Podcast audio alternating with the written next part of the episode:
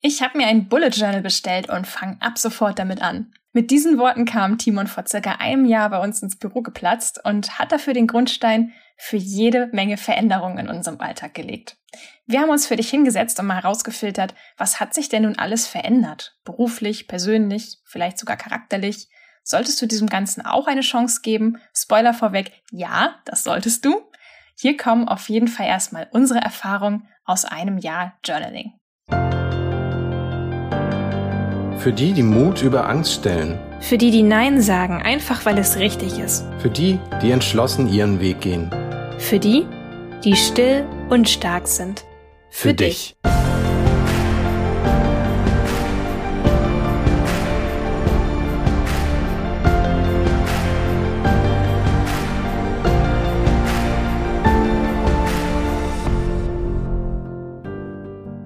Also was mich eigentlich immer noch überrascht, ist, dass du so plötzlich entschieden hast vor einem Jahr, dass du auf einmal ein Journal anfangen willst. Wie bist du denn darauf gekommen? Also wer hat dich darauf gebracht? Gute Frage. Also ich glaube, ein wichtiger Punkt war für mich, dass ich die Tage als recht eintönig empfunden habe und auch einfach merkte, dass ich irgendwie das Gefühl habe, dass ein Tag wie der andere ist, ich nicht den Überblick habe, ob sich da überhaupt noch was bewegt in meinem Leben. Und das war ein Punkt, wo ich mit angefangen habe. Aber ich muss sagen, das Wesentliche für mich war, ich hatte mich einfach ein bisschen damit auseinandersetzen wollen, hatte mir dann ein, zwei Probekapitel waren das von Ryder Carroll, von dem Original Bullet Journal Methodenbuch gelesen. Und das war so der Punkt, wo ich sagte, oh ja, das gefällt mir, das mache ich jetzt mal. Also das war wirklich eine spontane Entscheidung, wo ich einfach durch die Gesamtsituation, durch dieses Probekapitel einfach in der Stimmung war, das einfach mal auszuprobieren für mich. Es ist interessant, dass du das so erzählst, weil du wusstest ja von mir, dass ich damit auch schon mal ein paar Anläufe gestartet hatte. Und da hatte dich das aber einfach nie interessiert. Und daran merkt man mal wieder, ne, dass man erstmal selbst so für sich an diesen Punkt kommen muss, wo man auch die Motivation verspürt, das wirklich mal anzufangen oder auch wirklich sein Warum da drin erkannt hat. Du fängst ja nicht einfach aus Jux irgendwas Neues an und denkst so, oh ja, kann ich ja mal machen. Also man braucht ja auch wirklich ein konkretes Warum, dass man das auch macht. Ja, also für mich ein wichtiger Punkt, ich hatte das, glaube ich, auch in der ersten Folge schon erwähnt, ist es einfach dieser Abstand zur technologischen Lösung. Mhm. Es ist schön, dass man alles im Handy machen kann, aber es ist auch schlecht, dass man alles im Handy machen kann. ja, sehe ich genauso. Was ich damit sagen will, ist, dass es ein Problem ist, weil die Ablenkung und die Produktivität wirklich eine App neben der anderen liegt. Oder es kommt eine zusätzliche Push-Benachrichtigung rein. Ich habe das so oft gemerkt, dass ich mir eigentlich etwas zum Ziel setze, zum Beispiel irgendeine E-Mail nochmal nachzugucken. Und auf dem Weg dahin kommt aber hier noch eine Benachrichtigung, da sehe ich noch eine weitere Nachricht. Und 15 Minuten später frage ich mich, warum hast du hier eigentlich irgendwas gemacht? Und bis mir dann auffällt, ja, ich wollte ja eigentlich diese eine E-Mail öffnen. Habe ich aber nicht gemacht. Und das ist ein wesentlicher Punkt für mich, wo ich gemerkt habe, okay, ich brauche ein anderes Medium, um zu reflektieren, um zu planen, statt das alles irgendwie in einem Gerät lösen zu können. Es ist zwar sehr schick, aber es ist nicht das, was in der Praxis einem auch den nötigen Fokus gibt. Und ich denke, Fokus, sich konzentrieren zu können, das ist tatsächlich pures Gold in einer Welt, die heutzutage sehr auch viel von Ablenkungen geprägt ist. Ja, absolut. Vor allen Dingen auch interessant finde ich diese Feststellung, dass man erstmal so voll auf dieser Welle reitet und sagt so, wow, noch mehr Technologie, yeah, und das kann man jetzt auch noch alles damit machen. Und irgendwann so ein, zwei Jahre weiter stellt man fest so, oh, okay, es ist ja gar nicht alles so hilfreich, weil die Ablenkungen damit auch automatisch zunehmen. Das ist ein Prozess, den durchwandert man auch erstmal und dann stellt man fest, ah, okay, das gute alte Papier ist manchmal doch sogar effektiver. Genau. Wie sieht das denn bei dir aus? Wo hast du, du hast ja tatsächlich dann auch nochmal irgendwo den Punkt gehabt, wo du sagst, hey, jetzt fange ich auch an, Timon macht das, jetzt mache ich das auch weiter. Was waren so drei Dinge für dich, die dir im Alltag jetzt auffallen, wo du sagst, hey, das hat was bei mir verändert, das hat es mir konkret gebracht? Mhm. Ja, erstmal ist es ganz spannend, was, was du gerade meintest, weil ich dann auch nochmal mit dir zusammen angefangen habe. Ich hatte nämlich schon mal mehrere Anläufe gestartet. Und ich bin aber nie so richtig dabei geblieben. Aber als du dann auch angefangen hast und mir auch wirklich von der Bullet Journal Methode erzählt hast, also warum eigentlich auch der, der Erfinder des Ganzen damit angefangen hat, da habe ich diese ganze Methodik auch erst angefangen besser zu verstehen und für mich zu erkennen, warum da so ein hoher Wert hintersteckt. Weil vorher war ich sehr abgelenkt von diesen ganzen Trends, die man halt auf Instagram und auf Pinterest mitbekommt. Dort sehen die Journale einfach unglaublich toll aus, sehr aufwendig, sehr schick, sehr elegant. Das ist natürlich super kreativ und wunderschön anzusehen, war aber zum Beispiel für mich einer der Gründe, warum ich es nicht länger durchgezogen habe, weil es viel zu aufwendig war und dann irgendwie zu so einem Kunstprojekt mutierte und das hätte ich halt ja einfach nie weitergemacht.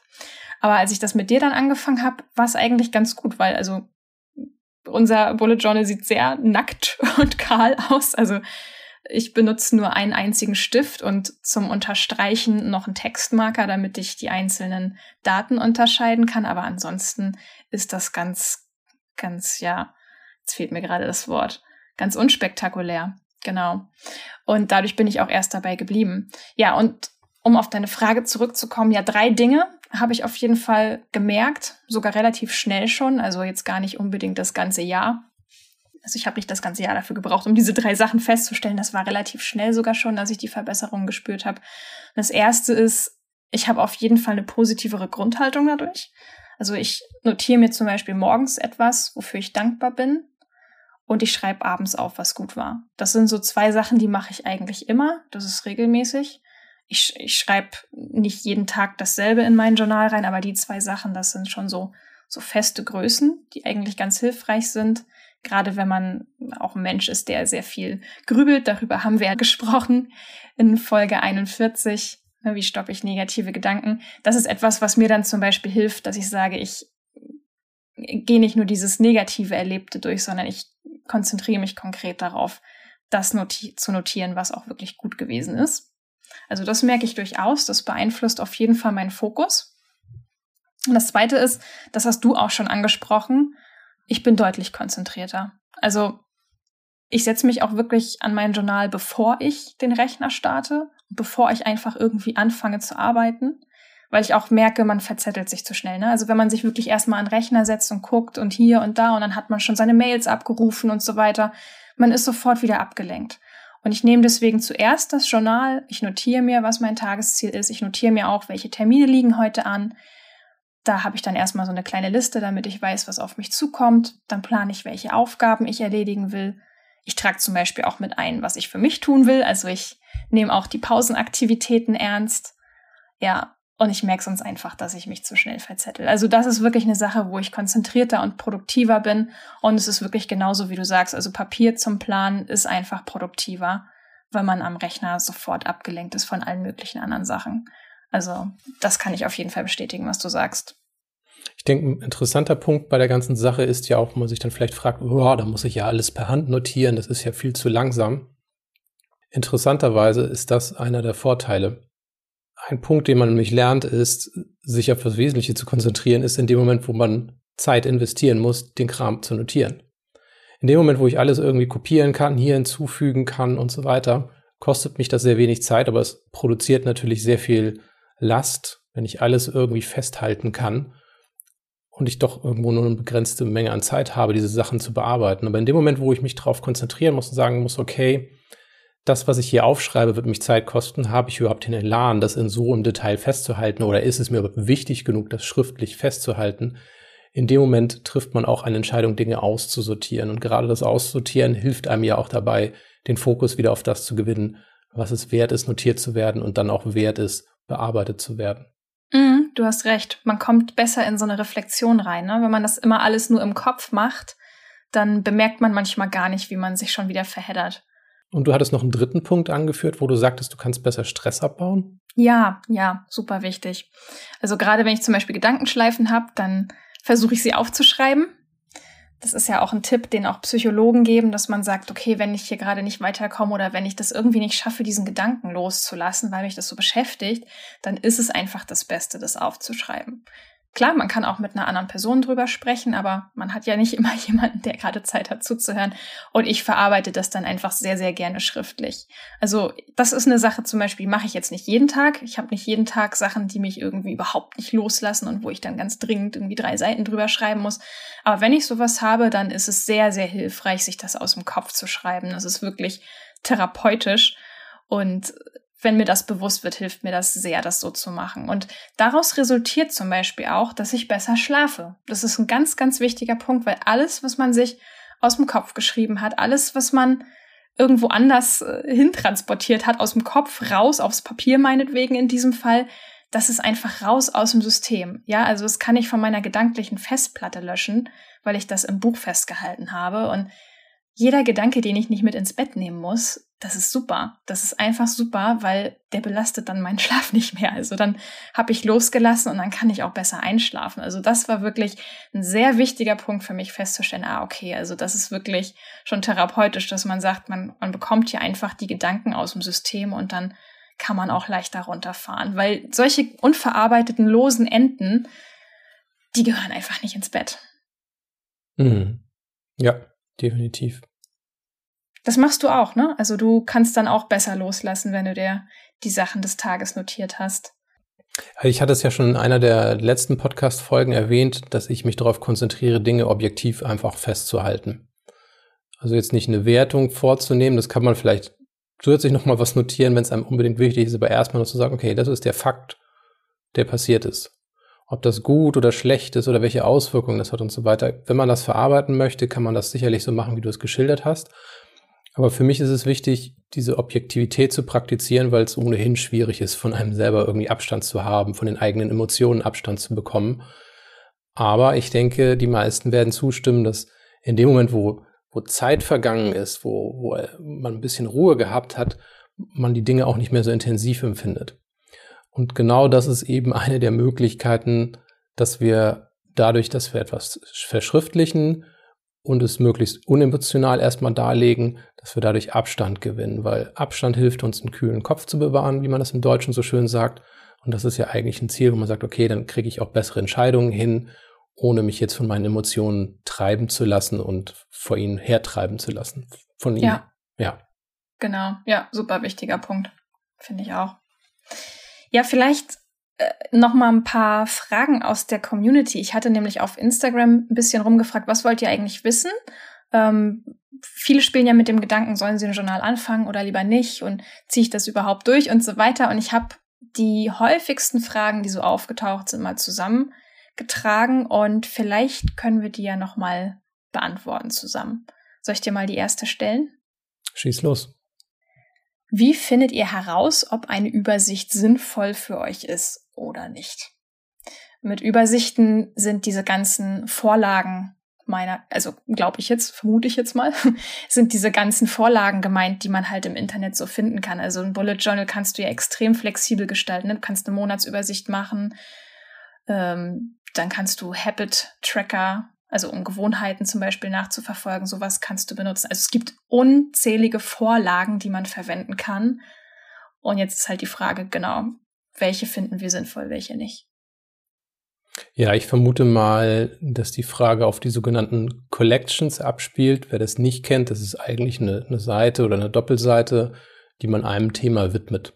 Also von mir aus hm, eine Sache, wo ich sage, okay, ich möchte für ein Projekt etwas planen und dafür halte ich mir eine Doppelseite frei und organisiere mir das Thema da. Oder ich möchte Ideen für den nächsten Podcast sammeln oder für Interviewpartner. Dann würde ich so eine Collection halt verwenden. Die Frage, die ich dahinter sehe, ist natürlich diese Überlegung, ah, soll ich das machen? Sinnvoll? Ich würde einfach so sehen, zu sagen, einfach das mal auszuprobieren, zu sagen, weißt du was, ich räume jetzt diese Seite frei, ich gucke mal, was ich hier alles im Kopf habe, das soll hier erstmal raus weil ich glaube, ein, wesentliches Hindernis ist, ist das, was du vorher angesprochen hast. In dem Moment, wo man alles schön macht, es auch noch fehlerfrei aussehen soll, ja, in dem Fall würde ich mir dann auch überlegen, ist das sinnvoll, wie kriege ich das organisiert? Aber in dem Moment, wo das Bullet Journal mir dient, mir mein Leben erleichtern soll, ist das einfach eine Sache, wo ich sage, diese Seite wird dafür verbraucht, dass es mir besser geht. Also dieses Journal soll mir dienen und nicht etwas sein, was ich nachher irgendwo posten kann. Dafür ist es nicht relevant. Es dient dazu, meinen Alltag leichter zu machen. Und dann investiere ich so eine Seite einfach in dem Moment, wo ich sage, okay, weißt du was, das müssen wir mal gucken. Ist das was, was ich brauchen kann oder nicht? Das sehe ich erst, wenn ich es vor Augen habe. Mhm. Ich musste so ein bisschen schmunzeln bei der Frage, weil das hat mich so an mich selber erinnert, als ich nämlich noch nicht angefangen hatte, hatte ich mir diese ganzen Fragen auch gestellt, ja, brauche ich dies, brauche ich das und so weiter und so fort. Aber es ist eigentlich schon wieder viel, viel, viel zu weit gedacht. Es ist wirklich, man sollte es einfach ausprobieren und anfangen. Meine Güte, es ist ein Notizbuch. Wenn das nicht funktioniert, dann machst du es halt nächsten Monat nicht mehr oder nächste Woche nicht mehr. Das ist, es sind genügend Seiten in dem Buch drin und dann schlägt man halt um und macht was anderes. Es ist überhaupt nicht wichtig, ob sich das jetzt bewährt oder nicht, dann lässt man es halt wieder fallen. Mhm. Da sehe ich auch den Punkt drin, was dem Bullet Journal eigentlich auch zu eigen ist, dass es nicht etwas ist, wo du sagst, das ist eine eine feste Abfolge von Regeln und ich muss das so und so handhaben. Ansonsten ist es kein Bullet Journal mehr. Und das ist der wesentliche Punkt. Man lernt, was man braucht. Man verändert das. Man nutzt das Bullet Journal vielleicht auch mit der Zeit für andere Dinge, wo man merkt, okay, das eine hat sich bewährt oder das brauche ich, das andere brauche ich nicht. Das kriegt man aber erst raus in dem Moment, wo man die Seiten vollschreibt. Ja. So. Nächste Frage. Wie schafft ihr das Journal regelmäßig zu führen? Das ist eigentlich so ein Punkt, wo ich eigentlich wieder nur darauf verweisen kann, die Dinge einfach zu halten. Weil wenn man das so kompliziert macht und, und schön macht letzten Endes aber auch, dann führt das aber auch dazu, dass man sehr schnell Tage hat oder Wochen, wo man das Bullet Journal nicht führt, einfach weil man keine Lust darauf hat. In ja. dem Moment, wo ich etwas einfach halte, mache ich an dem Tag einfach die einfachste Version davon. Das heißt, ich schreibe nur die wesentlichsten Sachen auf und dann bin ich durch. Weil die Tage kommen. Das ist garantiert. Es kommen immer Tage, wo man das Gefühl hat, äh, heute habe ich keine Lust dazu. Ach, ich mhm. lasse das mal. Und das Problem ist, genauso wie sich gute Gewohnheiten entwickeln, entwickelt sich dann auch die schlechte Gewohnheit, Dinge einfach fallen zu lassen. Und von daher kann ich nur sagen, ich habe das jetzt wirklich durchgezogen. Also ich track das auch, dass ich das jeden Tag geführt habe, das Bullet Journal. Und nach einem Jahr, nach 365 Tagen am Stück kann ich sagen, das ist die Essenz. Halt die Dinge einfach. Du kannst Sachen machen, die kompliziert sind. Du kannst Tage haben, wo du sagst, hey, da spendiere ich richtig viel Zeit, dem äh, Bullet Journal. Aber es kommen dann die Wochen, wo du sagst, oh, jetzt muss ich das irgendwie durchhalten manchmal. Und das ist okay und es ist wichtig, diese Gewohnheit durchzuhalten. Aber das geht nur, wenn man sie nachher wieder auch auf eine einfache Basisversion zurückfallen lassen kann und sagt, ja, ich habe heute mein Bullet Journal gemacht. Nicht viel drin gewesen, aber die Gewohnheit habe ich aufrechterhalten und das wird mir helfen. Ja, genau. Das ist ja auch, diese Denkweise ist ja auch das, was mich am Anfang gekillt hat. Also ich bin da einfach an meinen eigenen hohen Ansprüchen gescheitert. Klar, wenn man sich vornimmt, dass das alles ganz besonders und ganz toll und mit dieser Vorlage und was weiß ich nicht, was allem sein muss, ja, dann ist das auch schwierig. Dann scheitert man am eigenen Anspruch. Ich muss aber auch sagen, mich hat das auch motiviert, das regelmäßig zu machen, weil ich eben bemerkt habe, wie gut es sich auf mein Wohlbefinden und auf meine Produktivität auswirkt. Also in dem Moment, wo ich feststelle, wie gut mir etwas tut, habe ich ja auch noch einen größeren Antrieb, das weiterzumachen. Also das das war für mich zum Beispiel auch am Anfang eine Sorge. Ja, ziehe ich das überhaupt durch? Ja, gar nicht wichtig. Einfach mal anfangen und gucken, was es bewirkt. Mhm. Die Empfehlung selbst aus dem Bullet Journal Buch auch ist zu sagen, hey, probier das mal für zwei, drei Monate. Ich würde sagen drei Monate, weil manche Routinen erst beim Monatswechsel auch gefragt sind. Und dann merkt man, wie etwas funktioniert. Also es ist einfach dieser, dieser spielerische Aspekt, einfach mal was auszuprobieren und nicht gut darin zu sein, das ist okay. Und wenn man mit dieser Einstellung daran geht, dann ist es viel wahrscheinlicher, dass man etwas daraus lernt und auch dabei bleibt. Mhm. Dazu passt eigentlich auch ganz gut die nächste Frage aus der Community. Ist es nicht stressig, immer zu sehen, was man hätte tun müssen und dann nicht geschafft hat? Was ja, sagst die, du dazu? Die Frage würde ich eigentlich gerne an dich zurückgeben, weil ich glaube, ich bin derjenige, der, der da besser mit leben kann als du. Von daher würde mich das bei dir besonders interessieren. Okay. Also ehrlich gesagt, ja, am Anfang. Am Anfang hat mich das teils gefrustet. Es ist aber ein ganz entscheidender Hinweis, wenn man merkt, dass man etwas nicht geschafft hat. Weil gerade durch das Buch hat man es ja dokumentiert. Das heißt, ich kann nachprüfen, woran bin ich denn hier eigentlich gerade gescheitert. Und auch hier wieder, meistens sind es die eigenen Ansprüche gewesen. Ich habe mir dann zu viele To-Dos eingetragen. Aber dadurch, dass ich dann auch mit aufschreibe, hey, wie geht's mir an dem Tag und so weiter und so fort, dann stelle ich zum Beispiel fest, oh Mann, ich habe mir für den Tag irgendwie riesengroße Aufgaben eingetragen.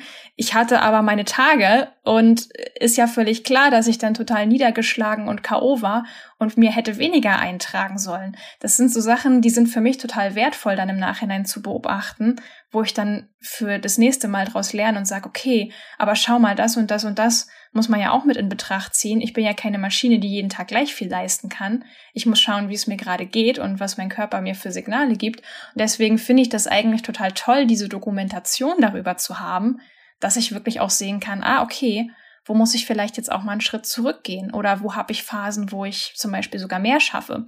Und ich habe festgestellt, dass ich produktiver werde, wenn ich mir weniger eintrage. Also so ein bisschen zu sagen, okay, ich speck das Ganze ab, ich trage mir wirklich nur das aller, aller Nötigste ein. Und wenn ich mich dann noch produktiv und leistungsfähig fühle, dann kann ich mir ja auch noch mehr vornehmen. Das ist ja total okay.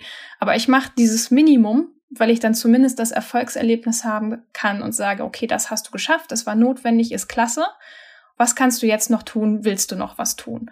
Das ist viel besser, als sich ganz viel einzutragen und dann am Ende des Abends da reinzuschauen und zu sagen, ja Mist, war wieder viel zu viel. Klar, das kann frustrierend sein, aber deswegen finde ich es auch so wichtig, wie gesagt, dass man es dokumentiert hat und sagt, okay, warum habe ich das jetzt nicht geschafft? Aha, ist ja ganz klar, des und deswegen. Mhm. Da müssen wir vielleicht nochmal über einen Aspekt sprechen, wo wir wahrscheinlich die Aufgaben, die wir uns stellen, ein bisschen anders handhaben. Bei mir ist es so, dass ich den Übertrag im Monat mache, dass ich das Monatslog mache, dass ich also in den Vormonat reingucke, da durchgehe, wo sind die Punkte, die ich noch nicht erledigt habe und die übertrage ich für den nächsten Monat.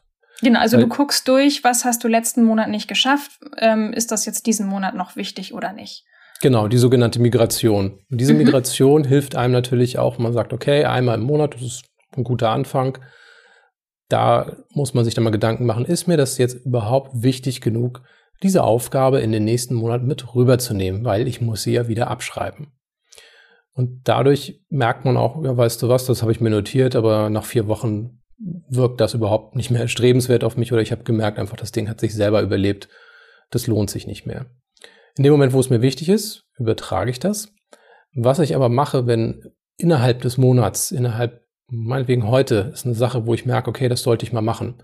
Dann trage ich das einfach heute mit als Aufgabe ein und es bleibt in dem Tag liegen. Das heißt, es kann sein, dass ich in einer Woche diese Aufgabe erledige, aber dann würde ich tatsächlich zurückgehen und sagen, okay, da ist diese Aufgabe, da wird sie jetzt als erledigt an dem Tag heute, wird sie dann rausgenommen.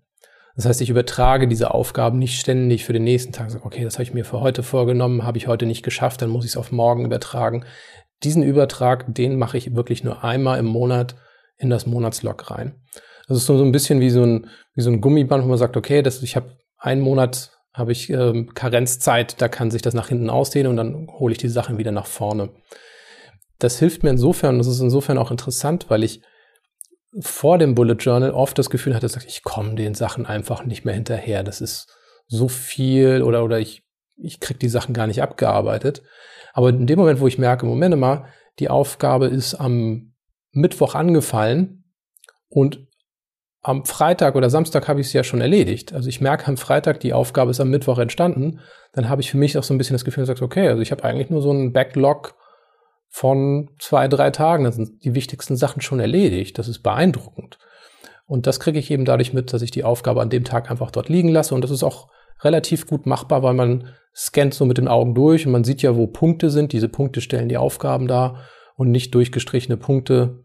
Die erkennt man eigentlich sehr, sehr gut. Und das ist eigentlich auch sehr gut, um eben auch das Gefühl zu haben, etwas erreichen zu können und wie schnell man auch manchmal Sachen erreicht. Mhm, ja, finde ich gut. Macht das Ganze auch ein bisschen entspannter. Äh, nächste Frage. Habt ihr ein Journal für Privatleben und Beruf zusammen? Wenn ja, wie grenzt ihr die Bereiche ab? Fällt dir dazu was ein? Sonst würde ich dazu was sagen. Ja, erzähl ruhig mal. Also, ich trenne das gar nicht. Ich mache das alles in einem, weil, ehrlich gesagt, ich, ich sehe das eh so, das, das Gehirn trennt das ja nicht. Also, das ist, äh, mein, mein Gehirn denkt auch im Feierabend mal einen Gedanken von der Arbeit. Also das, das Gehirn macht dann ja keinen krassen Shutdown und dann ähm, nehme ich das andere Journal oder so. Also ich, ich verwalte mein Leben und zu meinem Leben gehört auch meine Arbeit Und dementsprechend trenne ich das auch nicht. Genau, ja. Gilt für mich natürlich genauso. Hm, es mag sein, dass andere das anders benötigen, gerade wenn man angestellt ist, mag es wichtig sein, dass man da eine klare Grenze hat. Mhm. Andererseits muss man sich dann auch fragen, wie viele Bücher will man mit sich rumtragen. Dann hat man immer zwei Bücher, die man irgendwie hat. Ja, es macht es komplizierter, ne? Wenn einem das hilft, okay. Prinzipiell denke ich aber, macht es die Sache nur komplizierter und wie ich schon am Anfang sagte, je komplizierter etwas wird, desto unwahrscheinlicher ist es, dass man das auch wirklich beibehält. Ja. Ich, ich denke eigentlich, also ich sehe das wie gesagt so, also ich, ich manage damit mein Leben und meine Arbeit ist auch ein Teil von meinem Leben. Ne, das geht jetzt gar nicht darum, wie viel Platz das in diesem Journal einnimmt, aber es hat einen gewissen Anteil, zum Beispiel, weil ich mir auch Termine eintrage und da trenne ich auch nicht, ist das jetzt ein beruflicher oder ein privater Termin, sondern der nimmt Platz in meinem Tagesablauf ein und dementsprechend steht er da halt drin. Eine weitere Frage ist, macht ihr rückblickend eine Zusammenfassung oder Reflexion? Ja, genau, das hast du im Prinzip ja vorhin schon gleich mit beantwortet. Ja, also am, am Ende des Monats auf jeden Fall. Also ich, ich blätter dann nochmal durch und schaue mir dann auch wie du an, was habe ich, was ist vielleicht liegen geblieben? Macht das noch Sinn, das mit in den nächsten Monat zu übernehmen oder ist das vielleicht sogar, was sich von selber erledigt hat? das stelle ich dann auch häufig fest. Das ist zum Beispiel auch immer ganz nett, wenn man merkt, okay, es sind zwar Sachen, die man nicht geschafft hat, aber pff, so nach einem Monat sind sie auch vielleicht irgendwann gar nicht mehr relevant und man merkt, dass man denen vielleicht eine zu hohe Priorität eingeräumt hat, obwohl sie gar nicht so wichtig sind. Das ist dann auch immer schön. Und ja, klar, am Ende des Jahres das Ganze auch nochmal. Also es, es lohnt sich schon auf jeden Fall Rückschau zu halten. Ich finde, ein wesentlicher Punkt ist auch diese monatliche Migration. Das ist ja eine Gewohnheit, die man zusätzlich etabliert. Also es geht ja nicht um die reine Schreibarbeit, Dinge zu übertragen, sondern das ist eben wirklich deswegen auch eine gute Frage. Es ist ein Moment der Reflexion. Und nun wünscht man sich vielleicht, dass man jeden Tag reflektieren könnte, immer am Ende der Woche reflektieren könnte. Und hier kommen wir wieder auf den Aspekt hin, dass man sagt, hey, in dem Moment, wo du die Dinge einfach hältst, etablierst du Gewohnheiten. Die kannst du verbessern. Und das ist ein Punkt, wo man sagt, ja, einmal im Monat, da kann man sich drauf einlassen und dann lernt man diesen Effekt schon mal kennen. Und mein Wunschziel zum Beispiel ist es immer gewesen zu sagen, okay, ich würde gerne am, am Ende der Arbeitswoche, würde ich gerne die Sachen, die ich gemacht habe, durchgehen und zu gucken, dann wie sortiere ich mir das neu ein. Das habe ich am Anfang aber nicht geschafft. Was ich geschafft habe, ist wirklich nur diese monatliche Migration, mir da mal 20 Minuten Zeit zu nehmen, die Dinge durchzugehen und das mir anzuschauen. Das hat mir aber vor Augen geführt, wie gut mir das Ganze getan hat und dass ich das Gefühl hatte, einen besseren Überblick zu bekommen. Und mittlerweile ist es so, dass ich dadurch auch die Lage, in der Lage bin, auch Sachen meistens einmal pro Woche nochmal durchzugehen und zu gucken, okay, wie ordne ich die nächste Woche wieder neu an mit Aufgaben. Das mache ich zum Teil elektronisch, das ist aber auch nicht der Punkt. Der Punkt ist, dieses Bullet Journal bringt einem bei, gute Gewohnheiten zu etablieren. Das ist das, was ich eigentlich mitgeben möchte. Ja, genau. Und wie du schon sagtest, eine gute Gewohnheit ist eine, die einem, die unkompliziert ist, ne? Also die so abgespeckt wie nur möglich ist, damit man es auch wirklich macht. Genau, weil da, darauf kann ich mich auch wieder zurückfallen lassen. Das ist, es ist, es ist tatsächlich, ich wiederhole mich, aber das ist tatsächlich entscheidend. Ich sage, okay, in schlechten Situationen habe ich trotzdem eine Basis, um mein Leben planen zu können, um Dinge festzuhalten zu können, um Dinge loszuwerden. Das geht nur, wenn man sich erstmal daran gewöhnt hat. Mhm. Okay, dann nochmal zur nächsten Frage. Lest ihr, wenn ja, wie oft, was ihr geschrieben habt oder ist es mit dem Schreiben getan? Ich glaube, das hast du eben auch schon wieder mit beantwortet. Ich kann vielleicht noch ergänzend dazu sagen, ja, ich schaue auch mal rein, wenn ich zum Beispiel einen schlechten Tag habe. Kommt ja durchaus vor, ne, dass man so einen Down hat und irgendwie das Gefühl hat, man steckt fest, man, man schafft gar nichts, alle anderen ziehen an einem vorbei oder so hat man ja manchmal solche Tiefs und dann hilft es mir zum Beispiel auch nochmal reinzuschauen. Also gerade weil ich ja auch diese Praxis pflege, mir äh, Gedanken zu notieren, was gut gewesen ist oder wofür ich dankbar bin. Und das hilft mir dann an solchen Tagen natürlich auch, wenn ich das dann nochmal anschaue. Mhm. Das hängt auch direkt mit der nächsten Frage zusammen, wie wir mit Gesprächsnotizen umgehen, ob die auch im Journal Platz finden. Die Antwort darauf ist ja, die finden Platz. Und da ist dann eben auch genau der Vorteil, dass man sagen kann, okay, dann kann ich mal zurückblättern und sagen, okay, weißt du was, an dem Tag habe ich das Gespräch geführt und ich erinnere mich noch genau, das waren die Punkte, die mir wichtig waren, die habe ich hier festgehalten. dafür taugt das auch. Also es ist wirklich eine Sache, wo man sagt, hey, man kann das für alles nutzen. Hm, also es ist nicht die Frage, dass es da irgendeine Regel gibt. Es gibt grundsätzliche, ich sag mal, das, das Startgeld, das man bekommt, sagt so und so kannst du ein Bullet Journal führen. Es sind aber Komponenten und man muss selber gucken, welche Komponenten gut für einen funktionieren. Und wenn man die drauf hat, dann weitermachen und dann vielleicht ein bisschen variieren, wenn man irgendwo merkt, hey, dafür könnte ich es auch noch einsetzen. Ja, genau. Klingt jetzt vielleicht auch erstmal ein bisschen chaotisch, so, oh was, Gesprächsnotizen schreibt ihr da auch noch rein? Das ist ja total das Chaos. Aber nee, ist es nicht, weil man muss bedenken, die Bullet Journals, zumindest die Notizbücher, die speziell für diesen Zweck gedacht sind, die sind ähm, paginiert, hätte ich jetzt fast gesagt. Also die haben, ne, die haben Seitenzahlen. Punktkariert, ja. Punktkariert, Punktkariert mit und mit Seitenzahlen, genau. Und die Seitenzahlen mhm. sind eben sehr, sehr wichtig, weil gerade wenn ich zum Beispiel mir eine Sammlung anlege, wo ich sage, okay, ich schreibe mir hier auf, welche Podcast-Themen möchte ich gerne mal äh, machen oder ne, welches Feedback habe ich hier jetzt zum Beispiel bekommen oder dass ich auch Lob sammle zum Podcast, das mache ich zum Beispiel auch. also manche von euch stehen in meinem Bullet Journal drin, weil sie uns schönes Feedback hinterlassen haben. Ist vielleicht auch mal ganz interessant zu wissen. Und solche Sachen kann man sich dann einfach im Inhaltsverzeichnis natürlich auch notieren mit Seitenzahl. Also das ist durchaus sehr geordnetes Chaos. Hm. Wie viel Zeit investierst du so täglich, wöchentlich in das Bullet Journal? Äh, ich könnte jetzt, also pauschal wahrscheinlich so fünf bis zehn Minuten täglich. Wenn ich viel im Kopf habe und wenn ich mir viel von der Seele schreiben möchte, dann auch mehr. Aber ich glaube, es ist relativ safe zu sagen, dass es meistens tatsächlich so zwischen fünf und zehn Minuten sind. Sogar eher mit der Tendenz zu den fünf. Mhm. Gut, bei mir ist es ein bisschen länger. Das liegt aber auch im Wesentlichen daran, dass ich sehr viel Zeit brauche, überhaupt danach zu denken, was ist denn überhaupt passiert. Und prinzipiell, wenn es wirklich um diese Schreibzeit geht, also wer frei aus dem Gedächtnis schreiben kann, der kommt sicherlich mit deiner Zeitempfehlung fünf bis zehn Minuten, kommt der locker hin. Ja, genau. So, die letzte Frage ist eigentlich eher eine Bitte. Ich würde voll gerne jeweils eine Beispielseite sehen. das lässt sich einrichten und zwar wenn du nach dem Hören dieser Podcast-Folge nochmal bei uns auf Vanilla Mind vorbeischaust. Wir machen ja zu jeder Podcast-Folge auch einen Blogpost. Und ich werde mich im Anschluss an diese Aufnahme bemühen, mal eine Beispielseite dann dafür zu fotografieren und die dann auch hochzuladen.